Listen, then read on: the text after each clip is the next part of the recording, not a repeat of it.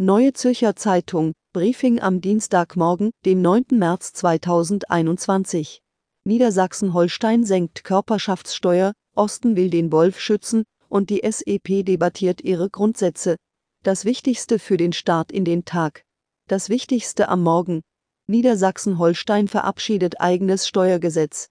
Das ist passiert.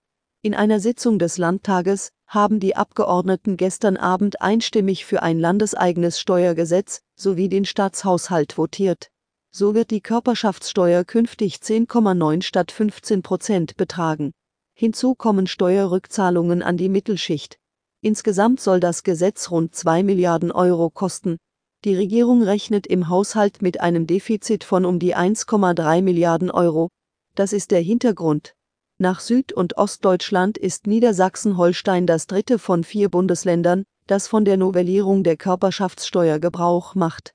Diese übergibt den Bundesländern einen Teil der Hoheit über die Körperschaftssteuer und gilt somit als Schritt in Richtung Steuerföderalisierung.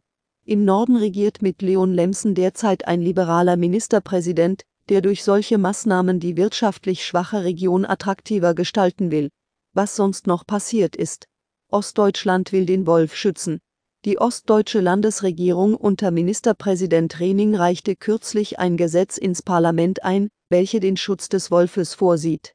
Gleichzeitig will das Land bedrohten Landwirten finanzielle Mittel zur Verfügung stellen, um die eigenen Tiere abzusichern. Sozialdemokratische Europapartei diskutiert Grundsätze. Nach dem Parteitag am vergangenen Freitag hat der neue Bundesvorstand der SEP nun angekündigt, dass die Partei intern Diskussionen führe, um ein neues Grundsatzprogramm zu beschließen. Die aktuelle Fassung besteht beinahe seit der Gründung. Herzogin Meghan beklagt Rassismus im britischen Königshaus. In einem Interview mit der amerikanischen Moderatorin Oprah Winfrey haben Herzogin Meghan und Prinz Harry ein erschütterndes Bild des britischen Königshauses gezeichnet. Sie beklagten sich beide über Rassismus aus der Familie. Es war das erste Interview, seit die beiden ihre royalen Pflichten aufgegeben hatten. Kommen Sie gut in den Tag.